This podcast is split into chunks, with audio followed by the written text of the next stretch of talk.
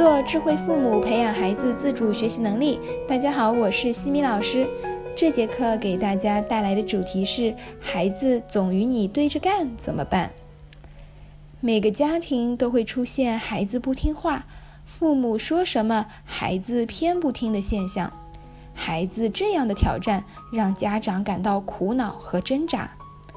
根据儿童心理学家研究发现，在孩子成长的过程中，会经历三个叛逆期：二至三岁宝宝叛逆期，七至八岁儿童叛逆期，十二至十八岁为青春叛逆期。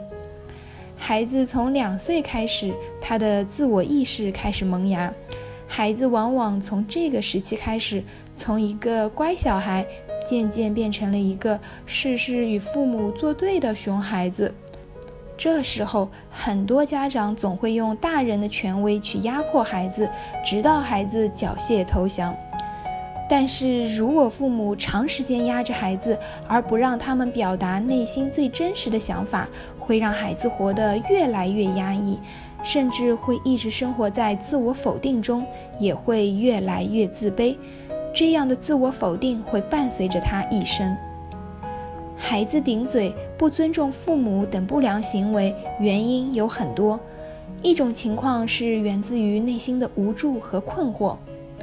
当父母告诉孩子不要做某件事情的时候，他们会觉得自己的权利被剥夺了，没有得到尊重，通过反抗来寻找一种心理的平衡，同时也是在试探父母的底线。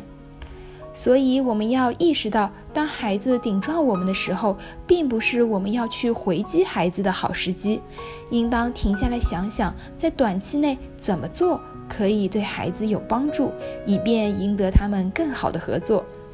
同时，我们还要把目光放长远，现在是帮助孩子真正学到东西的时刻，我们要为孩子做出榜样。在孩子和我们对着干的时候，要保证耐心，保持冷静是很困难的。我自己也是一样的。记得有一次，在我看来一刻钟就可以完成的作业，女儿圆圆还剩下好几题没有完成，眼看就要出发去上兴趣班了，不然就要迟到了。我也忍不住着急起来，大声说道：“你快点啊，只剩下五分钟了，这些题目怎么做了这么久？”还没等我说完，女儿也不客气地说：“能不能别催啦？我正在思考，不要打断我。”这时候我知道我需要停下来，然后我对女儿说：“我看你还没有完成，很着急，有些生气。等过会儿冷静下来，我再来找你。”接着就采用之前提的一离二吸三凉水的方式，让自己冷静。一旦我足够冷静的时候，就会回到自己的理性思考区域，也就是用前额叶皮层来思考，就能够认识到孩子顶嘴，或许是我说了令他觉得不被尊重的话，可能是我自己刚刚的语气让孩子受到了伤害。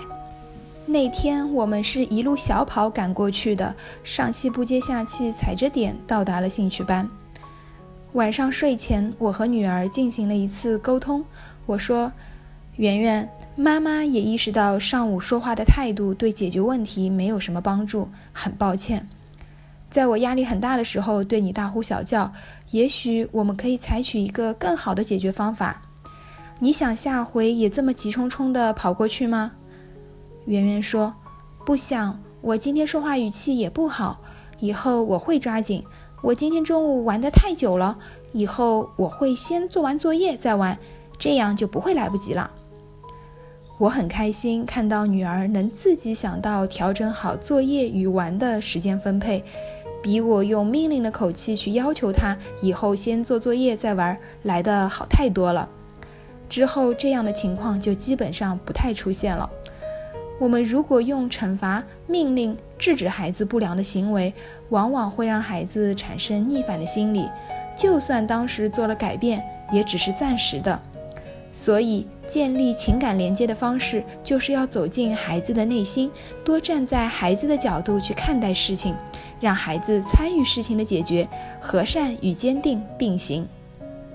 另外，需要补充一下，和孩子沟通的时候要找好时机，不要选情绪还没有平复的时候，也不要选孩子在做作业或者看电视的时候，因为这个时候他们可能根本听不进去。而这个时候，很多父母呢又会错误地认为孩子没有在听，故意忽视自己。那有一个小技巧，就是提前打招呼。比如我会对孩子说：“等你有空的时候，咱们谈谈吧。”说的时候看着孩子的眼睛，这也是对孩子的尊重。在沟通的时候，你用尊重的态度和孩子说话，他们也会用尊重的态度和你说话。尊重的氛围中和别人交流，这一点孩子也通过你的行为学到了尊重。假如我们在面前挂一面大镜子，我们给出一个微笑，我们也能得到一个微笑。如果我们给了别人正能量，我们也能获得正能量。这就是反射。任何事情，无论是你不同意孩子的行为，还是他们做出了让你感觉不好的事情，我们都可以和孩子一起关注解决方法，让他们知道爸爸妈妈跟他们站在一边，这会让孩子做出很大的改变。希望今天的课程能够陪伴孩子快乐成长。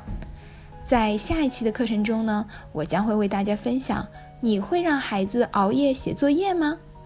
感谢各位的收听。如果你喜欢西米老师的课程，欢迎在评论区给到反馈意见，也欢迎大家关注我们的微信公众号“西米课堂”，留言告诉我你们感兴趣的话题或者疑问。谢谢各位收听，我们下次见。